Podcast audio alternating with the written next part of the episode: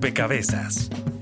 Un espacio para la construcción de opinión pública a través de la investigación, el análisis y la discusión sobre el país y el mundo. Rompecabezas. Muchas voces, otras formas de vernos. La Fundación para la Libertad de Prensa revela un aumento en las amenazas a los profesionales de la comunicación en todo el territorio colombiano. Con la entrada del proceso de paz se pensó que esta cifra se reduciría pero no ha sido así. El aumento de los ataques contra periodistas en Colombia, tres casos en la última semana generan preocupación que en su labor de informar son víctimas de intimidaciones, insultos y en algunos casos hasta de agresiones físicas. La libertad de prensa está restringida en torno a este tema. Cada vez que hay una amenaza, por supuesto los periodistas nos limitamos en poder decir las cosas como realmente son. Hay mucha historia no contada. En este país los que tienen billete y los que tienen poder nos viven callando la jeta. Como periodistas a veces sobre todo los de provincia, debemos callarnos algunas cosas, eh, restringir la, pues, la salida hacia ciertos sitios por el peligro que existe de los actores armados, también hay desconfianza hacia las autoridades.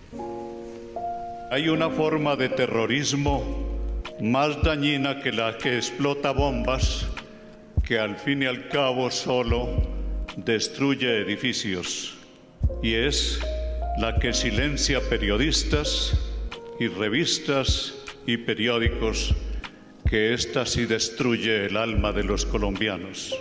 La libertad de información queda sometida a la libertad de empresa. La libertad de información se ejercerá bajo amenaza, porque cuando una información pone en peligro las ganancias o el futuro comercial, el silencio informativo se vuelve una forma de protección empresarial. Hay un periodismo valiente que antepone el interés público a su propio interés y seguridad.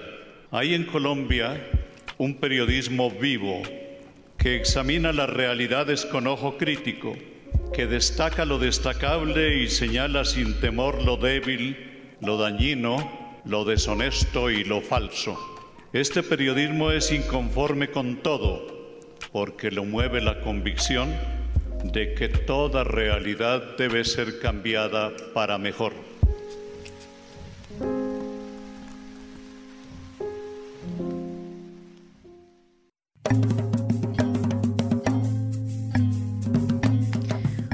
Saludo a todos los oyentes, a todas las personas que se conectan y sintonizan a esta hora. Rompecabezas, muchas voces, otras formas de vernos.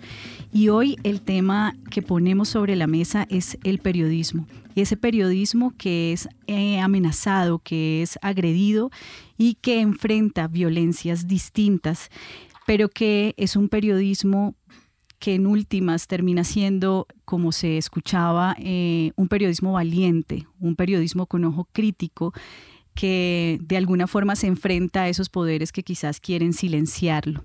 Queremos eh, reconocer eh, en el oficio del periodismo su valor también democrático y de alguna forma encontrar estrategias para proteger ese periodismo de calidad que le está aportando a la sociedad, que le está permitiendo a la, sociedad eh, reconocer y saber, ¿no? Un derecho que tenemos todos, el derecho a saber, el derecho a conocer la información.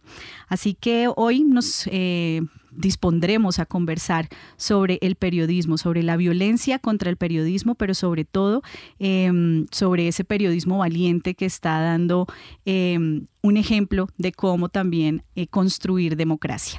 Estaremos con ustedes, quien les habla, Mónica Osorio Aguiar, y en las redes sociales, Daniel Garrido. Hola Mónica, saludamos a todas las personas que nos escuchan a través de Javeriana Estéreo 91.9 FM y los invitamos para que se sumen a nuestras redes sociales. En Facebook nos encuentran como Rompecabezas Radio y en Twitter como arroba rompecabezas, reemplazándolo por un cero. Además de escuchar nuestros programas y estar pendientes de una vez estén subidos, también pueden participar en algunas piezas que vamos a tener a lo largo del programa. Aprovechamos también este espacio para saludar a las emisoras aliadas que nos permiten llegar a distintos lugares del territorio nacional. Saludos a nuestras emisoras aliadas. Nos escuchan en Putumayo, Nariño, Valle del Cauca, Caldas, Chocó, Antioquia, Córdoba, Atlántico, Tolima, Los Santanderes y en Bogotá. En todo el país a través de la red de Radio Universitaria de Colombia. En Venezuela por el Instituto Radiofónico Fe y Alegría. En América Latina por la Asociación Latinoamericana de Educación Radiofónica ALER. Y en el mundo entero por javerianaestereo.com y SoundCloud como rompecabezas-programa-radial. Bien, pues además de sus fichas están quienes nos acompañan en la mesa y que son clave para construir cada rompecabezas. Marisol Cano es decana de la Facultad de Comunicación y Lenguaje de la Universidad Javeriana y eh, este año lanzó un libro justamente titulado Violencia contra el Periodismo. Em, en parte de su reflexión, Marisol, en esa, en esa publicación, que además es resultado de su doctorado, em, se habla un poco de esta relación entre la libertad de expresión y la libertad de prensa. ¿Cuál es ese valor que, que aporta, digamos, la libertad de prensa en este derecho fundamental de las sociedades democráticas? Bienvenida a Rompecabezas. Buenos días, eh, buenas tardes a todos. Un gusto estar con ustedes y esencialmente reflexionando sobre este tema tan, tan importante. Eh, yo creo que el punto de, entrada es el, rol del periodismo en la sociedad y en la democracia. Y ahí es donde encontramos como los, los elementos esenciales para pensar un asunto tan problemático y complejo como el de la violencia los periodistas. Eh, las sociedades necesitan información, necesitan información que se construye de forma transparente, que revela lo que muchos quieren mantener eh, oculto, que es capaz de contrastar, que es capaz de poner eh, en, en la esfera pública muchas veces y demostrar pues qué tan complejo es eh, vivir en sociedad cuando hay tantos intereses. Y quien eh, ha demostrado en la historia eh, que mejor hace ese papel, también con pecados, no podemos decirlo, es un ejercicio responsable del, periodismo, un periodismo que, que es valiente, que sabe que lo primero es el interés público, que sabe que tiene que enfrentar muchos obstáculos para poder hablar y poder eh, decir. Entonces ahí donde, es ahí donde uno encuentra encuentra ese ese valor tan importante de la información que construye el periodista porque en teoría debe ser eh, independiente, debe ser contrastada, debe ser precisa. Ahí está el valor fundamental. Tal vez nos ayuda también em, en el análisis entender en contraste qué ha pasado en sociedades cuando el periodismo es silenciado y en este caso quiero darle pues la bienvenida a Nelson Castellanos, profesor de Historia del Periodismo de la Universidad Javeriana. Bienvenido a Rompecabezas. Eh, muchas gracias por la invitación y buenas noches. ¿Qué ha pasado en, en, las sociedades donde el periodismo ha sido silenciado? Un poco para entender también los efectos en contraste. Pues yo creo que hay una relación también entre eh, democracia y periodismo, es decir, a mayor democracia, mejor periodismo, a menor democracia, pues un periodismo muy precario también. Y la historia de Colombia nos enseña que nuestra democracia se ha construido de una manera muy, muy precaria. En el siglo XIX, cuántas guerras eh, civiles eh, tuvimos y el papel de la prensa partidista de aquellos años, porque no hay que olvidar que a mediados del siglo XIX nacen los partidos políticos de la mano de los periódicos también, pues eh, desde ahí, pasando al siglo XX, con la violencia nuevamente bipartidista de mediados de siglo, pues uno encuentra ahí eh, una relación muy estrecha, ¿no? Entonces a, a mayor censura hay mayor cierre de la esfera de opinión.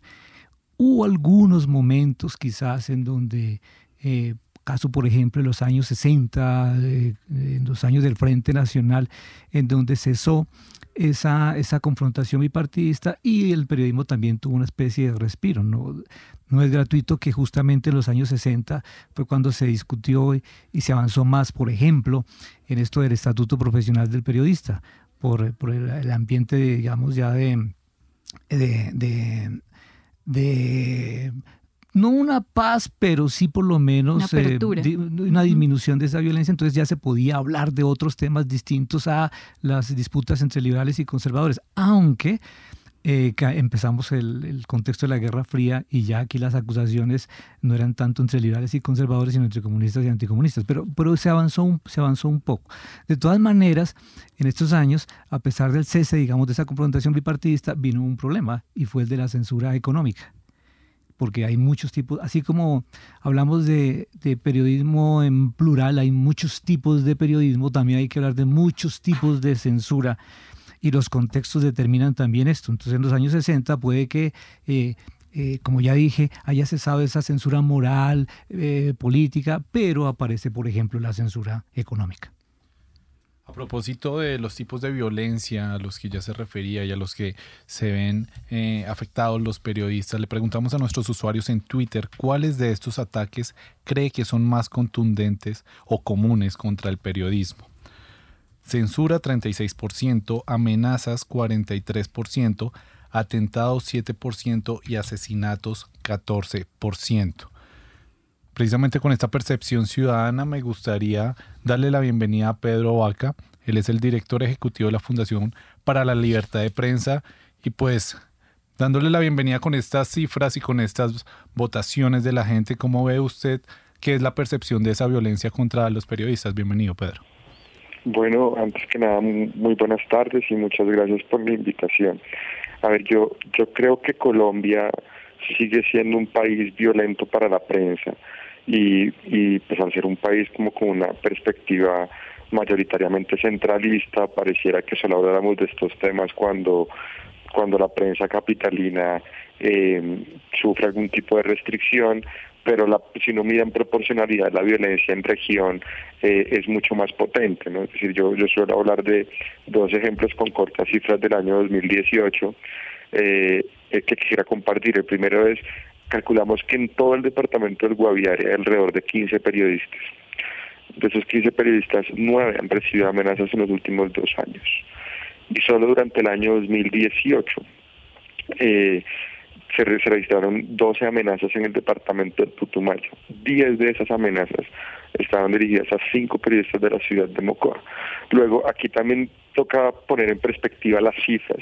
Yo creo que el, el país está volviendo a hablar de censura y si bien no estamos en los tiempos de, de la censura letal, sí creo que hay poderes legales y legales que están interesados en que no se conozcan muchos asuntos o en castigar vía cualquier mecanismo que se hable libremente de asuntos de interés público. A lo que se ha conversado yo adicionaría un ingrediente adicional y es eh, la publicidad oficial. Entonces, así como se habla ahorita de censura económica, también estamos registrando cómo el, el dinero público muchas veces se funcionaliza para modular el debate público todo esto tiene, digamos, como un, un, propósito perverso democráticamente y es que la sociedad no pueda discutir libremente sobre los asuntos de interés público. Creo que ahí es donde, independientemente del mecanismo, es decir, de si son amenazas, obstrucciones, presiones a las salas de redacción, eh, pauta publicitaria oficial, eh, el resultado casi siempre es el mismo y es que no hay libertad para hablar de algunos o de varios asuntos de interés público. Pedro ha señalado algunos factores que se convierten en, o quizás sí, factores de riesgo para el ejercicio periodístico. Eh, pero sé, Marisol, que en su investigación profundizaron en esos factores de riesgo, pero también en esas representaciones de la violencia contra los periodistas. Sí, fíjate que eh, Pedro es muy conocedor del tema en Colombia.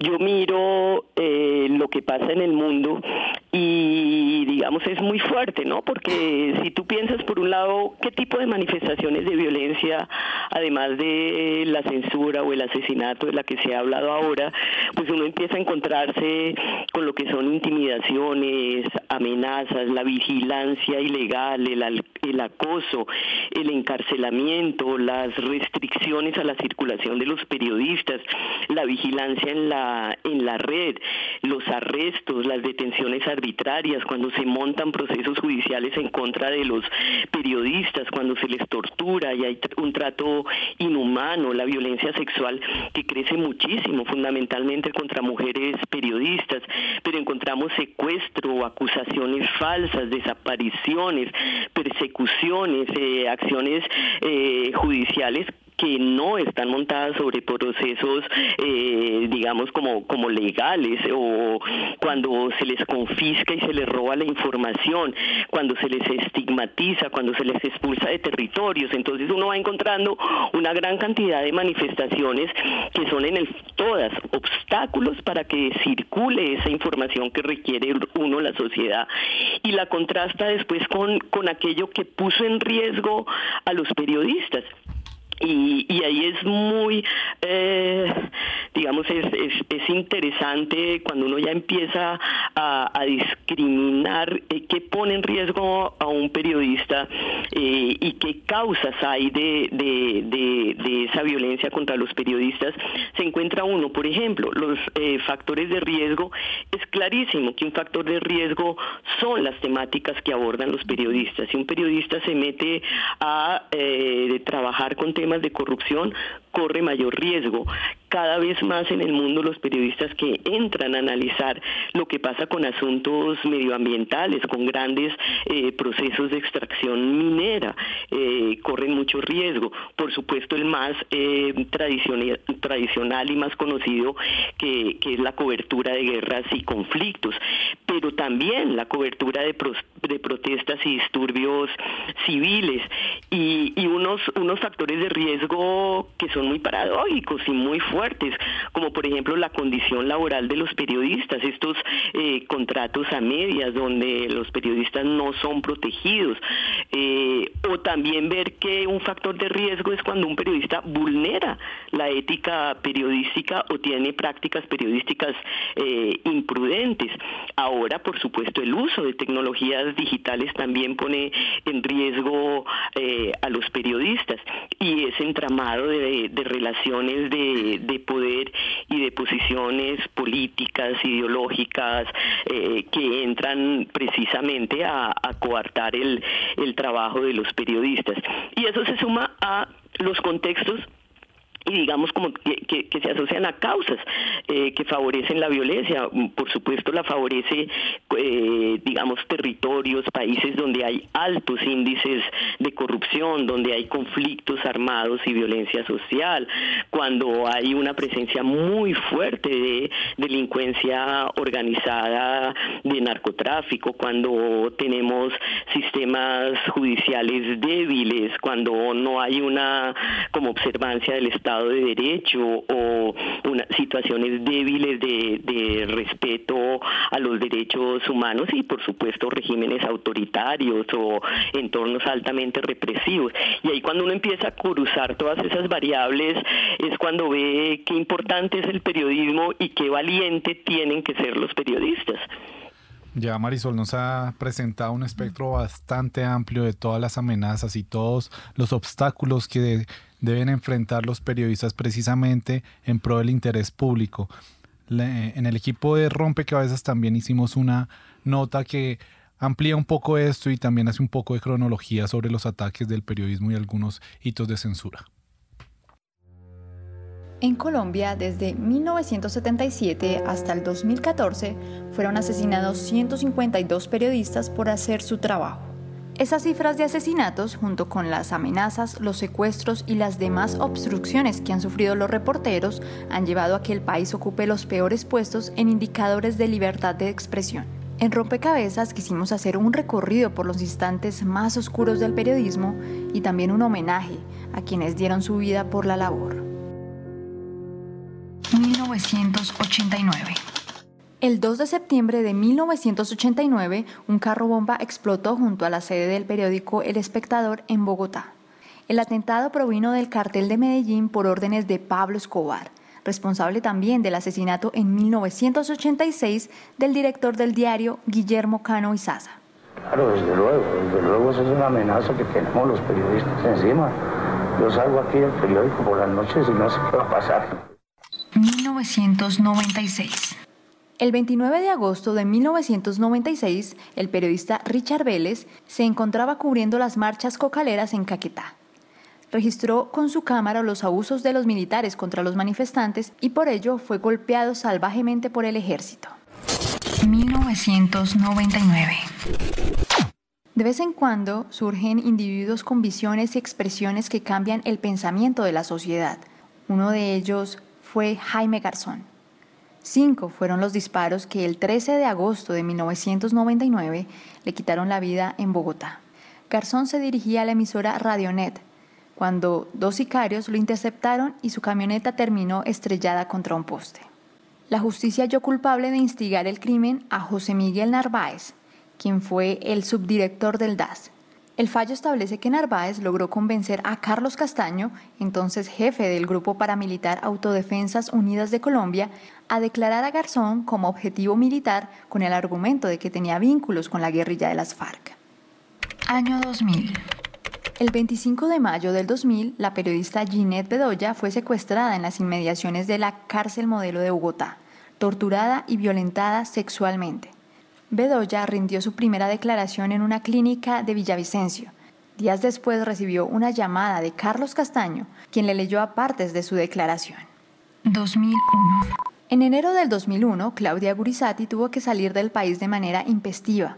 Las autoridades le alertaron de un plan de las FARC para asesinarla. 2005. Daniel Coronel tuvo que exiliarse en agosto del 2005 debido a las amenazas de muerte. Las investigaciones y denuncias que realizó durante el gobierno de Álvaro Uribe Vélez fueron el detonante de su exilio. Periodismo en Colombia. ¿Palabras que matan? Informó para Rompecabezas Jenny Castellanos. Y en estos ejemplos se de alguna forma se refleja eh, lo que ya Marisol señalaba, pone en riesgo eh, al periodista, ¿no? Temáticas, em, algunas condiciones, uso de la tecnología, posiciones políticas e ideológicas, los mismos contextos también eh, ponen en riesgo al periodista cuando ejerce su labor responsablemente. Em, periodistas que hoy eh, también, algunos de ellos todavía permanecen en el exilio y que de alguna forma eh, están reclamando justicia y creo que sobre eso eh, tenemos que ahondar en esta conversación. Y es, em, Pedro, en, en, el ejercicio que ustedes hacen de seguimiento a los casos de violencia contra periodistas, ¿cómo está la aplicación de la justicia? ¿Qué tanta impunidad hay? Pero también, ¿qué efectos tiene esa impunidad en digamos, en la lectura que hace la sociedad sobre lo que ocurre en, con los periodistas? A ver, mm, yo empezaría un poco sobre los efectos. Es decir, yo creo que cuando, cuando hablamos de que la, las democracias no están en capacidad de imponer un castigo, una sanción ejemplar a cualquier grave violación a los derechos humanos, entre ellas las violaciones a la libertad de prensa, eh, lo que termina eh, provocando es que hay como un ambiente de permisividad, ¿no? Eh, casi que se alienta la repetición. Si yo amenazo a un periodista hoy y eso no implica ninguna consecuencia para mí, digamos, no va a tener ningún tipo de, de, elemento de acción disuasiva del Estado para que, que me impida volverlo a hacer y aquí hay que decir que la, impunidad no, no, solo es muy alta, sino que si uno mira los casos en los cuales hay asomos de justicia en comparación con la totalidad o, el volumen de casos, la contribución es francamente mínima. Estamos hablando de 158 periodistas asesinados en Colombia por razones de oficio. Eh, y en esta cifra no estoy incluyendo aún los de los últimos días que están en proceso de de documentación para validar si las razones del asesinato están en una sociedad solo oficio.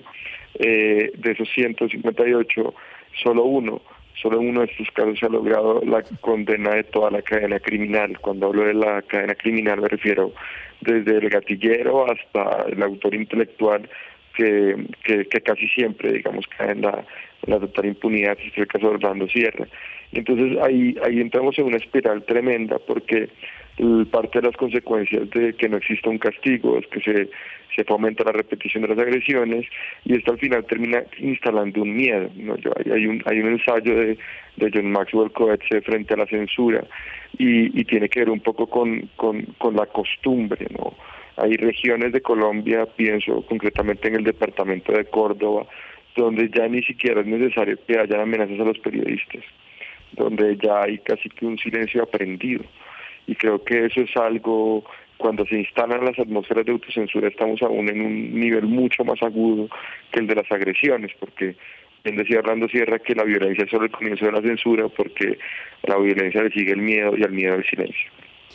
En los efectos que podría tener el miedo, usted ya lo ha dicho, es el silenciamiento de esa prensa, pero también ahí me, me surge una, una pregunta, Nelson, y es cuál es el papel eh, de, los, de las empresas, digamos, de los medios como tal en este ejercicio de protección de los periodistas, porque ya lo señalaba Pedro y es que eh, los casos que se documentan son casos que se comprueban han sido en ejercicio de su oficio. Entonces hay una responsabilidad o debería haber una responsabilidad del medio también en, en, ese, en esa protección, en el cuidado de los periodistas? El problema es que hay que distinguir acá entre los medios nacionales eh, urbanos, los medios que tienen su sede en, las capitales departamentales, caso Bogotá, en donde hay recursos y formas de proteger a los periodistas. Cosa muy distinta, por ejemplo, a eh, lo ocurrido con, con Libardo Montenegro, que hace apenas unos días fue asesinado, periodista de una emisora comunitaria en Samaniego, en Nariño. En las regiones los periodistas no solamente están más cerca de los poderes reales, fácticos, ¿no? Eh, sino que también eh, están en manos de, de los eh, financiadores, es decir, que si hay una actividad económica muy precaria, pues será la alcaldía o la gobernación la que de pronto haga una pauta publicitaria en estos medios. Entonces están expuestos tanto a los actores reales que, ejercen el poder realmente, a las autoridades que a la vez son las que eh, terminan financiando buena parte de, estos medios, eh, de modo que es muy mala la situación de, nuestro periodismo regional y la vulnerabilidad de, pues, de estos hombres y mujeres eh, queda muy expuesta. Pero, pero antes de eso, creo que también habría que decir que esto de la impunidad tiene que ver con que buena parte de los asesinatos de periodistas tienen que ver con agentes del Estado que están involucrados en. Mire, históricamente, eh, en 1938, Eudoro Galarza, un director de, un periódico, de un periódico eh, regional, se llamaba La Voz de Caldas, tenía nombre de emisora, no de, de prensa escrita, por una nota que hizo uno de sus eh, periodistas sobre el entrenamiento eh, a los soldados, una bofetada que, algún teniente eh, le dio al, soldado, pues este teniente fue a reclamarle y le metió dos tiros. Diez años duró ese proceso que se finiquitó el 9, el 8 de abril de 1948 porque Jorge Eliezer Gaitán fue el que el que defendió al teniente Cortés. Eh, ese es como de los primeros, fíjate, primeros asesinatos de periodistas. Y aquí fue una situación de honor, ¿no? El, honor militar eh, fue como la, la, la, disputa. Pero ya en la década del 80, 90, mira cómo esas dos décadas, esas dos décadas coinciden con el auge del paramilitarismo el exterminio de un partido político como fue la UP y hoy estamos un poco reeditando también el exterminio de un partido que están haciendo producto de un proceso de paz.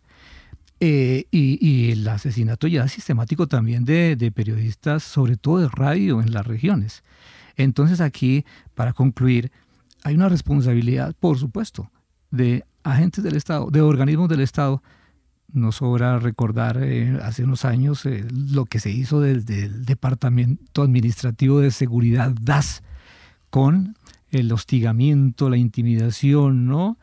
Eh, a una cantidad de periodistas. Y bueno, para cerrar esto, el asesinato de Jaime Garzón en, en agosto 13 de 1999. Así se cerró el siglo, ¿no? con el asesinato de un periodista como Garzón, pues ahí estuvo involucrado obviamente también eh, agentes del Estado. Y en esa, digamos, hay, hay unas, digamos, unas relaciones de responsabilidad que usted está señalando de quiénes están detrás.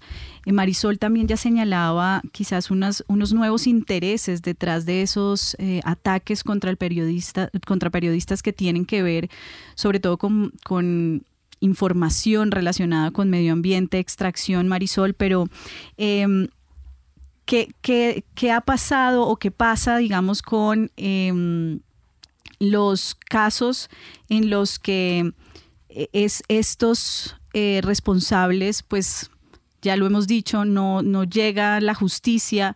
¿Cuáles son esas consecuencias macro que se desprenden de, de, los, de la falta, digamos, o de la incapacidad del Estado de eh, ejercer justicia sobre estos casos. Usted ahondó en ese sentido en su investigación y creo que son además consecuencias profundas para la democracia. ¿Aló? ¿Aló? Aló.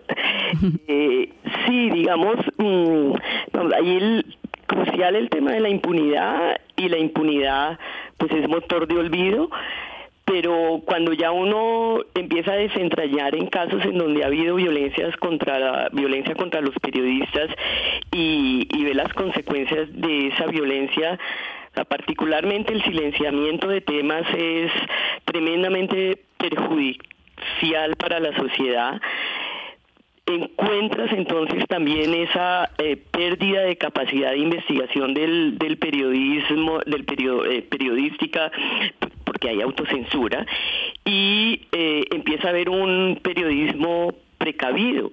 En esencia el periodismo tiene que ser valiente, responsable, pero valiente.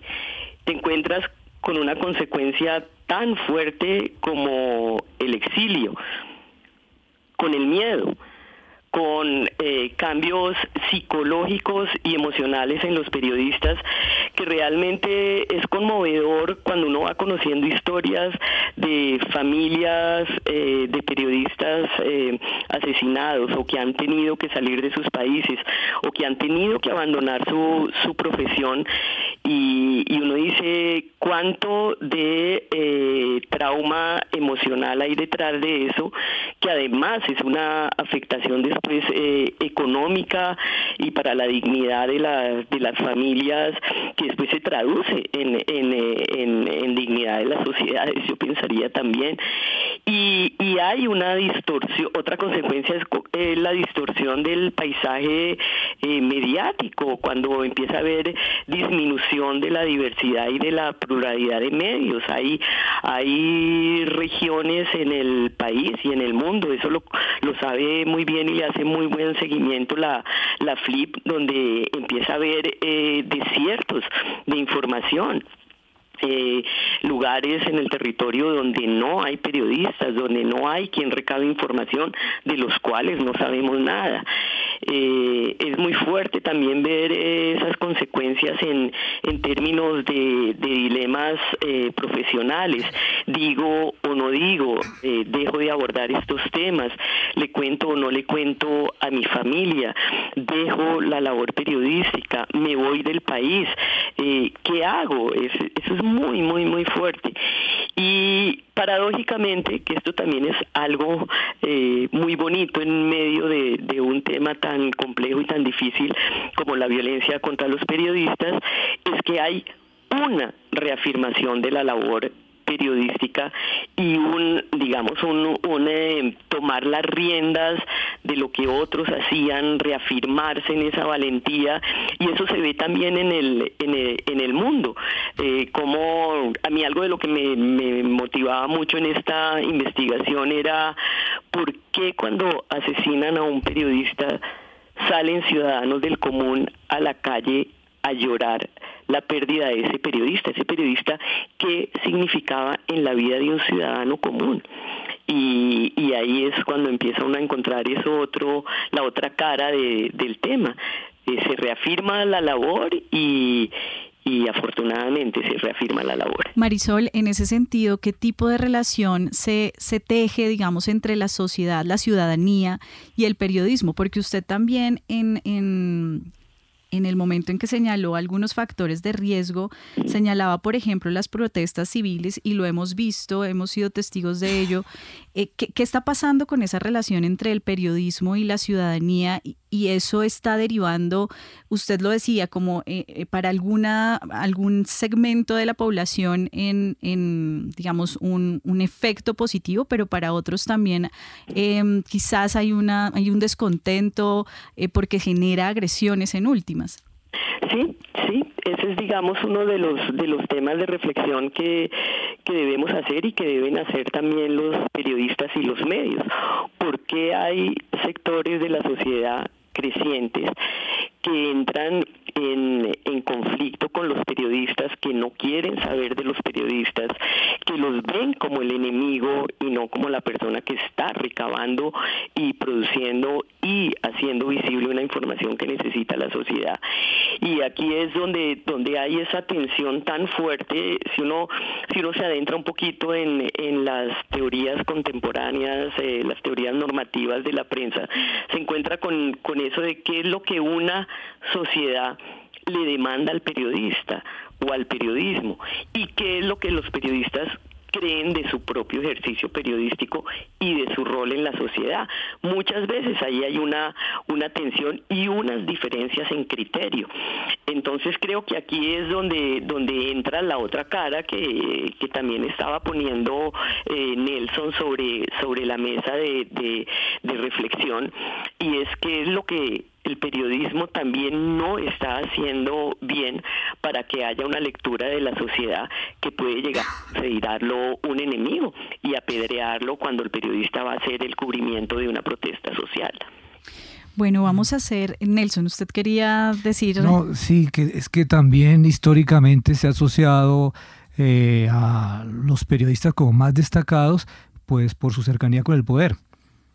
Entonces, esa cercanía con el poder tiene, ah, bueno, su costo y es que cuando van corresponsales de medios nacionales a las regiones, ahí viene este cobro de factura por la, porque la gente no se siente, la gente no se siente representada en la agenda de los grandes medios, la gente no se siente identificada con ese tipo de periodismo de los grandes medios nacionales y pues eh, habría que ver también que la protesta social, las grandes marchas, ¿no?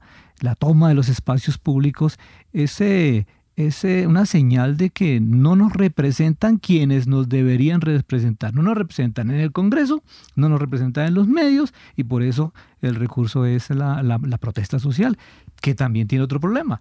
Y es que los grandes medios a la hora de cubrir una marcha, una protesta, pues ya sabemos el enfoque que le dan y lo, lo, lo sustancial de la, de la protesta queda, queda un poco al margen. Bien, vamos a hacer una pausa con estas ideas en este rompecabezas y ya regresamos a hablar sobre la violencia contra periodistas. Están escuchando Javeriana Estéreo, sin fronteras. Bitácora es investigación, creación y análisis. Durante los siete primeros años de vida, que es la primera infancia, es cuando se definen realmente las bases de la salud mental. Un libro que se ha producido colectivamente por eh, profesionales de distintas disciplinas, pero también tiene un rasgo muy particular, y es que en él colaboran personas de la comunidad. Y precisamente por eso quisimos darle el carácter a esta eh, revitalización de la zona del Bronx. Bitácora de lunes a jueves de 8 a 9 de la noche por Javeriana Stereo.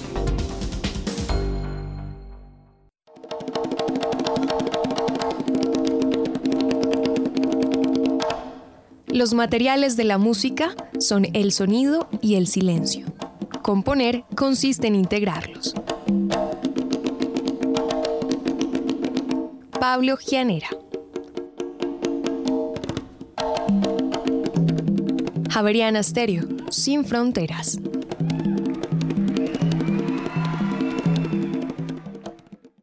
Están escuchando Javeriana Estéreo, sin fronteras.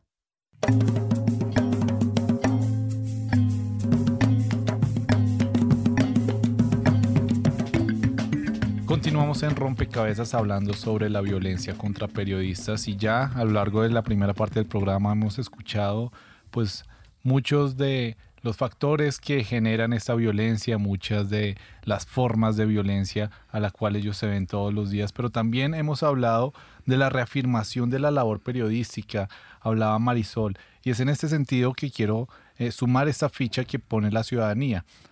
Les preguntábamos si usted fuera periodista y conoce una información trascendental para la sociedad, ¿estaría dispuesto a arriesgar su vida por darla a conocer? Sí, 77% y no 23%. Precisamente me gustaría preguntarle a Pedro Vaca, director ejecutivo de la Fundación para la Libertad de Prensa, ¿qué es lo que usted eh, siente que lleva a que los periodistas reformen precisamente esa valentía y esa labor periodística de el interés público por encima de su propia vida?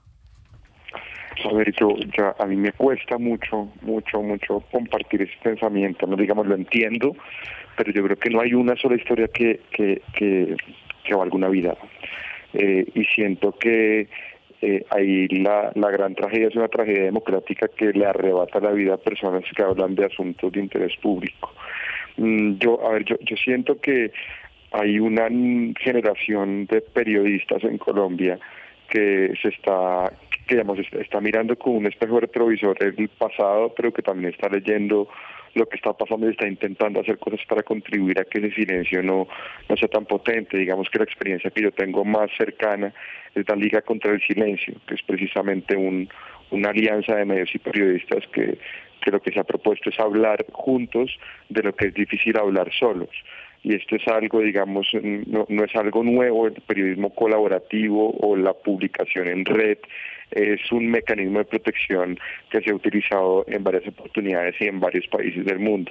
Em, yo creo que, mm, sobre todo, estamos atravesando tiempos en los cuales mm, tenemos como esa paradoja de, que la violencia sigue allí. Digamos, yo personalmente tengo mucho miedo de lo que está pasando en las regiones, yo llevo ocho años trabajando en, en la FLIP y pocos años como este en el que veo la situación agudizándose a nivel regional, muchas conversaciones con periodistas eh, manifestando miedo, eh, esa atmósfera autocensura de la que hablábamos ahorita. se están registrando muchas cosas, pero hay muchas cosas que tampoco están pasando porque hay miedo y no se dice nada. Y creo que esto es algo que, que, que mm, es mejor que vayamos entendiendo y es mejor que vayamos viendo cómo se puede apoyar a la, a la prensa regional principalmente. Em, Pedro, justamente e, en los informes que han salido, quizás los ataques se concentran justamente en las regiones y usted está alertando, digamos, haciendo un llamado eh, porque efectivamente se están reeditando violencias contra los periodistas y estamos viviendo violencias también contra liderazgos sociales por hablar de lo que quizás no se puede hablar. Usted lo decía, hay estrategias como la Liga contra el Silencio que se están juntando para poder hablar de, eso, pero usted señalaba que a lo que nos estamos enfrentando es a una tragedia democrática y efectivamente ninguna vida vale eh, una historia, pero tampoco eh, la vale eh, una causa, pero bueno, sigue existiendo la resiliencia y la resistencia de algunas personas que están allí en las regiones y también en las ciudades trabajando. Ahí em, me queda la inquietud es em, qué estrategias se están diseñando para que de alguna forma los casos em, quizás de periodistas sobre todo amenazados, que quizás es una de las, de las tipologías de, de violencia que más eh, se están dando últimamente, pues vayan un poco más allá en términos de justicia y de acción de parte del Estado. yo, creo que el problema de la violencia contra la prensa siempre nos ha superado, siempre. Eh, y de hecho, casi toda la literatura, registro que hay de violencia contra la prensa en Colombia se caracteriza por el hecho de ser reactivo, es decir, mm, yo creo que en Colombia se han logrado evitar asesinatos de periodistas, pero estoy seguro que los últimos 10 asesinatos a periodistas no había forma de advertir que los iban a asesinar. Eh, yo creo que Colombia está asistiendo a una auténtica carnicería de liderazgos públicos y lo que se está haciendo es insuficiente para, para detener esta tragedia eh, con la ironía de que se da en el marco de, lo que llaman posacuerdo, con posterioridad el acuerdo de paz, em, y eso está golpeando muy duro las regiones. O sea, yo insisto que, que, Colombia es un país que mira mucho la capital, mira las regiones bajo la tragedia y, y ahí Marisol ahorita mencionaba un poco como una, una, cosa son las agresiones contra los medios y periodistas que existen y otra es la censura o la restricción del acceso a la información en aquellos lugares donde los medios y los periodistas ya han sido negados es decir, lugares, zonas silenciadas donde la regla es la no información. Eh, y aquí eh, pues nos aproximamos a la tragedia de Rosas Cauca y nos percatamos que hay una obra que si se hubiera hecho hubiera evitado muertes de, de, personas en, la ola invernal y, y, no pasa nada porque no hay un escrutinio público. Nos aproximamos a, a Mocoa cuando hay una avalancha, eh, conocemos de Florencia cuando hay violaciones a niños. Entonces tenemos una aproximación al, al, territorio de la región a partir de la tragedia, entre otras cosas porque no tenemos un tejido comunicativo estable. Y yo siento que Colombia hace 20 años la discusión era que se creara un mecanismo de protección. Colombia tiene un mecanismo de protección a, líderes, a periodistas más robustos del mundo. Eh, para solo para tener cifras sobre la mesa, en Colombia, con corte a 2018, se, se, se protegieron a alrededor de 200 periodistas a un costo de 9 millones de dólares durante todo el año. Eso es mucho dinero. Y esa plata aún es insuficiente para evitar que maten a Libardo Montenegro la semana pasada, para que, para que maten a Anderson el día de ayer. Eh, ahí está pasando algo, ahí está pasando algo, algo porque no, es, no, no somos un Estado pobre, un Estado cuyo despliegue institucional no pueda, como nunca hemos tenido rapidez en transmitir información, hoy se conoce de una amenaza en cuestión de horas, eh, eso era algo que tardaba por lo menos un día eh, hace 20 años, pero pero no logramos, eh, digamos, contener este fenómeno. Y ahí, pues como hemos hablado a lo largo del programa, la impunidad de estas agresiones y muchas veces el no rechazo por parte de los liderazgos públicos, la estigmatización de líderes públicos contra la prensa, lo que hace es fomentar este tipo de agresiones.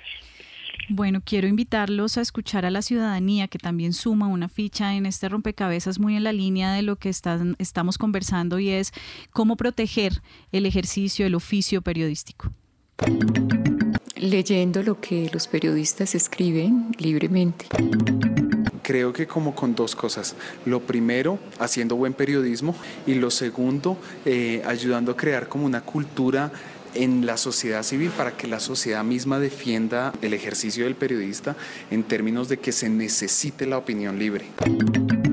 Eh, pues siento que en cierta medida hay unas medidas legales que digamos ya lo protegen, supuestamente, pero supongo que parte de protegerlo individualmente está en el hecho de, en cierta medida, hacer los espacios donde debe ser discutido ese periodismo libre, porque pues si tú lanzas una opinión o una nota periodística, pues estás permitiendo que se haya una discusión como desde muchos ángulos, por así decirlo. Entonces yo creo que una parte, parte de protegerlo está en el hecho de hacerlo visible, o sea, como exteriorizarlo y admitir que hayan los diversos puntos de opinión que pueden existir. Bueno, ahí están las voces ciudadanas, Nelson, que se suman a rompecabezas tratando de, tejer en el escenario de la protección.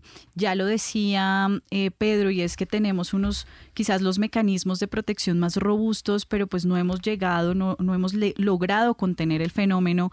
Em, ¿Qué otros elementos en términos de protección pueden sumarse a esta conversación? Eh, bueno, eh, algo que quería como proponer a modo de discusión quizás es que nosotros tenemos como la imagen de un Estado monolítico como el Estado aquí y la sociedad acá, el Estado aquí y los periodistas acá.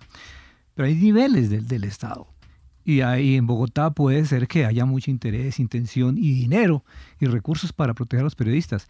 Pero hay que ver quién es el alcalde de, el gobernador de. Pensemos en departamentos como la, como la Guajira. Mira la política local, que ese es el poder real. Insisto mucho en esta distinción entre poder real y poder eh, eh, legal, ¿no? El poder local, regional y el poder eh, nacional. Entonces, eh, eh, ¿quiénes harán parte de las asambleas departamentales de los consejos municipales? ¿Mm?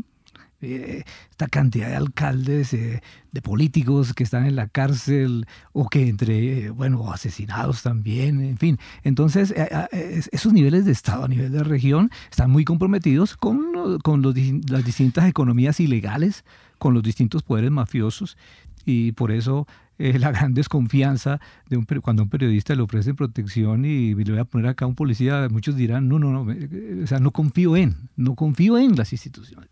Ese es el otro asunto también complicado. Y es la, la, deslegitimidad ah, de, de, estos funcionarios y estas instituciones a ese nivel local y regional. Entonces, creo que ese es un punto a tratar. En cuanto a mm, como las eh, soluciones o, alternativas, me parece que hay que insistir en la agremiación. La agremiación es importante, es, es necesaria. Eh, tenemos experiencias aquí lo que fue, por ejemplo, Medios para la Paz. Estábamos hablando ahora fuera de micrófonos lo importante que fue Medios para la Paz en el acompañamiento a los periodistas, en la capacitación también, porque el periodista trabaja, no tiene un pare, ¿no? Para hacer esa reflexión tan necesaria, porque el día a día es tan exigente el cubrimiento, entonces poder tener uno o dos días para hacer esa pausa, escuchar a la academia, ese diálogo entre periodismo y academia también es necesario, por supuesto, y esos espacios en donde ellos también se escuchen. Hace falta estos espacios donde ellos hagan ese par, se escuchen entre ellos y esto, esto pueda fortalecer un poco más eh, eh, la, agremiación. Lo otro que pienso es el diálogo con instituciones eh, internacionales, es decir, aquí también hay que trabajar esas relaciones con otro tipo de agremiaciones o con otro tipo de, instituciones que desde afuera eh, pues puedan de pronto incidir más, presionar al gobierno, a los distintos niveles del Estado para que haya algo más de, sobre todo de, de concreción en los juicios, ¿no? que avancen las investigaciones y que finalmente, finalmente se pueda se pueda llevar a, la cárcel a, los autores eh, intelectuales. Ese es el, gran reto también, que, que la justicia pueda avanzar y que pueda, pues, pues digamos, pueda estar respaldada eh, tanto por instituciones de afuera como por la misma ciudadanía. El problema es que el juego político hace que también eh, la justicia caiga en, esta, en esta, estas tensiones, en estas disputas, y lo estamos viendo con, con la JEP, con, la, con las altas cortes, en fin.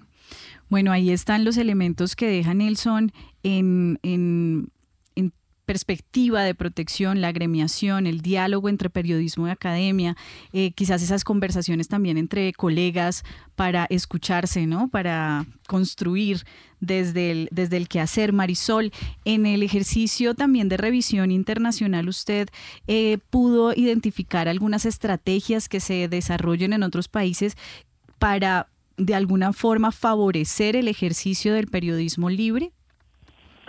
Claro, y fíjate que frente a lo que decía Pedro, eh, y teniendo en cuenta también eh, las voces ciudadanas que, que acaban de, poner ustedes en este diálogo, que son tremendamente importantes, porque es que es la sociedad hablando de qué puede la propia sociedad hacer frente a este asunto. Entonces, lo que yo eh, encontré, que también me parece que es interesante, y es que hay, digamos, estrategias de seguridad y de protección que vienen, que pueden venir de organizaciones internacionales de defensa de la libertad de expresión, que pueden venir de los propios medios, que pueden venir de los propios periodistas, que cuando hay más investigación académica también hay más posibilidad de diálogo entre quienes están en, en el ejercicio práctico de seguimiento a la libertad de expresión, como las organizaciones internacionales, o en donde están los académicos mirando, digamos, con una cierta distancia al tema entonces uno sí empieza a encontrar una gran cantidad de pequeños eh, avances frente a un fenómeno que sabemos que es contundente, que, es sistemático, que, es selectivo, que es muy difícil de combatir, pero qué grave sería que no eh, estuviera uno constantemente poniendo el tema en diálogo público o en investigaciones. Fíjate que cuando yo empecé hace ocho años mi, trabajo doctoral, eh, uno de los grandes retos eh, fue eh, empezar a navegar por esas bases de datos del mundo de la investigación académica y no encontrar trabajos de investigación académica sobre violencia contra los periodistas. tanto que algunos de mis profesores me decían, este va a ser un, un, un tema muy difícil de abordar en una tesis doctoral, sin metodología, sin estudios previos. Hoy, ocho años después, eh, existe ya una red internacional de académicos en todo el mundo investigando temas relacionados con violencia contra los periodistas y eso ha sido muy interesante, de un vacío enorme ver que ya hay trabajo fuerte. Medios que no tenían ningún trabajo para proteger a sus periodistas y empiezan ya a crear protocolos de protección sabiendo que es muy difícil eh, eh, eh, defenderse frente a la violencia y frente a victimarios tan poderosos, pero qué grave es que no hubiera esos mecanismos o que no hubiera solidaridad gremial o que no hubiera el, compartir de prácticas entre Colombia y, Honduras, por poner un, ejemplo, o entre los países del Medio Oriente, no sé, yo creo que hay muchos esfuerzos y hay que continuar profundizándolos frente a un fenómeno muy, muy complejo y muy poderoso. Bueno, ahí está entonces la la idea fundamental de la investigación académica, de cómo también esa articulación entre países puede eh, contribuir a crear unos mecanismos más robustos. Se nos acaba el tiempo en este rompecabezas. Muchísimas gracias a Marisol Cano, decana de la Facultad de Comunicación y Lenguaje de la Universidad Javeriana, a Nelson Castellanos, profesor de Historia del Periodismo de la Universidad también, y a Pedro Vaca, director ejecutivo de la Fundación para la Libertad de Prensa. Cerramos este rompecabezas sumando las voces de los periodistas también que eh, se comprometen con un periodismo libre y responsable. Recuerden que estuvieron con ustedes quien les habla, Mónica Osorio Aguiar, en las redes sociales Daniel Garrido y en la producción de Rompecabezas Juan Sebastián Ortiz y Jenny Castellanos. A pesar de los riesgos que implica el periodismo en Colombia, ¿por qué es importante continuar haciendo esta labor en nuestro país? Pues Rompecabezas habló con periodistas colombianos y estas son sus lecturas. Informar responsablemente, comprometidamente, consistentemente sobre lo que ocurre es probablemente el mejor remedio para que una sociedad se dé cuenta de lo que está ocurriendo en su interior e intente despertar para combatir los problemas que tiene. Yamid Palacio, periodista de W Radio. En una sociedad como la nuestra, no solamente los periodistas están amenazados, están amenazados líderes políticos, líderes sociales, defensores de los derechos humanos, defensores de otras causas ambientales, LGTBI, en fin, con lo cual ocultar la realidad no servirá de nada, echarlo debajo del tapete no servirá de nada, informar sobre ello responsablemente, éticamente, comprometidamente, obviamente tomando las precauciones, servirá, al menos eso creo yo, para cambiar ese estado de cosas. Lina Robles, corresponsal de Publimetro en Barranquilla. Pues para mí es imprescindible como ciudadano y como periodista eh, responderme las preguntas eh, cuestionables eh, sobre lo que ocurre con nuestras autoridades, con nuestro distrito, con los dineros que pagamos los contribuyentes. entonces para mí es importante poder eh, conocer hacia qué se destinan esos recursos y preguntarme un poco em, como ciudadana hacia dónde va ese capital. Entonces, para mí es muy importante eh, hacer esa labor de seguimiento. Lo que ocurre con ese tipo de labores de seguimiento es que pues generan eh, em, inconformidad pues entre los entes públicos, no les gusta que uno les pregunte, no les gusta que uno los cuestione y realmente nos hemos visto amenazados en muchas ocasiones eh, por preguntar cosas incómodas y por ser incómodos y, y por simplemente querer buscar la verdad. Gustavo Gómez, exdirector de La Luciérnaga y director de 6am Hoy por Hoy de Caracol Radio. El periodismo irresponsable no existe, no es periodismo. El periodismo responsable y la responsabilidad del periodismo no es tomar partido, es acercarse lo más posible a la verdad Esa es la esencia del periodismo. El periodismo que se hace con dolo, con doble intención, con abierta irresponsabilidad, con la intención de causar daño, con la defensa de intereses que van en contra de la comunidad, sencillamente no es periodismo. Informa para Rompecabezas Juan Sebastián Ortiz. Rompecabezas. Una producción del CINEP, Programa por la Paz, la Pontificia Universidad Javeriana y la emisora Javeriana Estéreo 91.9 FM. Rompecabezas. Muchas voces, otras formas de vernos.